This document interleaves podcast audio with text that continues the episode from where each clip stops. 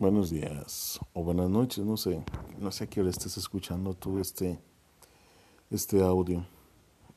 Para mí el día de hoy es 4 de diciembre, es sábado, por la madrugada, una 29 de la madrugada. Y pensaba cómo el Evangelio de ayer viernes estos dos ciegos que aparecen, estos dos ciegos que buscan al Señor Jesús, pues lo van mostrando una realidad eh, que debiéramos tener en cuenta. Le reconocen como hijo de David y, reconocerlo como hijo de David no es nada más una expresión o una ocurrencia, es una afirmación, pero también es una confesión de fe. Ellos creen y con sus actos manifiestan que eso que creen es real. Hijo de David, queremos ver, queremos recobrar la vista, pues su fe es la clave para la salvación. Y, yo me pregunto, este tiempo, en estas situaciones que nos toca vivir, nuestro México tan lleno de, de violencia, de sangre, ¿qué tendríamos que hacer? Cómo tristemente en ocasiones nosotros católicos nos dejamos diluir en el vaivén de las cosas, en la superficialidad de las cosas, y nos ocultamos.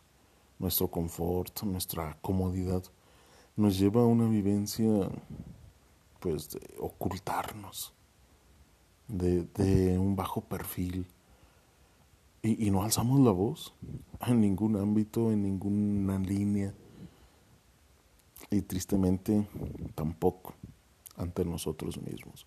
No somos capaces de ponernos ante nosotros mismos un acto reflejo que nos lleve a entendernos como bautizados, como llamados a reconocer a Jesucristo como nuestro Señor, como nuestro Dios, como nuestro Salvador, como nuestra única opción.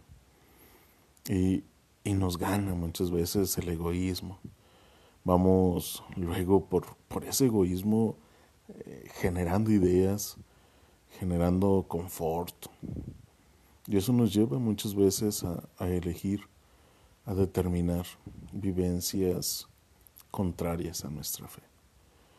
Vivencias que, que hablan de que no somos capaces de ser firmes, de nuestra debilidad. Ojalá y, nos esforzáramos por, por el encuentro con el Señor Jesús. Y que este encuentro sea ante nosotros, ante los demás, ante nosotros mismos. Hace unos días platicaba con uno de mis compañeros, muy exigente hacia afuera, muy exigente, pero para él mismo es un flácido, débil. Me, me causaba pena ver a este ser este hermano nuestro, compañero, como pues era débil, hasta se me figuraba hipócrita. Pero bueno, estamos llamados nosotros a vivir con pasión, a vivir con determinación y a no dejarnos llevar por el egoísmo de los demás, pero tampoco por el de nosotros, a no dejarnos vencer ni por la opacidad, por la falta de compromiso de los demás, pero tampoco por la nuestra. Ojalá y nos esforcemos por vivir, ojalá y nos esforcemos por encontrar la verdad y experimentar la profundidad, dejarnos amar por el Señor Jesús y, y reconocer su llamado, reconocer también que necesitamos hacer esa profesión de fe y el Señor Jesús como nuestro Salvador como nuestro Señor. Vamos a empezar la segunda semana de Adviento. Ojalá y, caminemos, caminemos al encuentro con el Señor y llenos de valentía vayamos a reconocer nuestra debilidad para adorar a nuestro Señor y a nuestro Dios.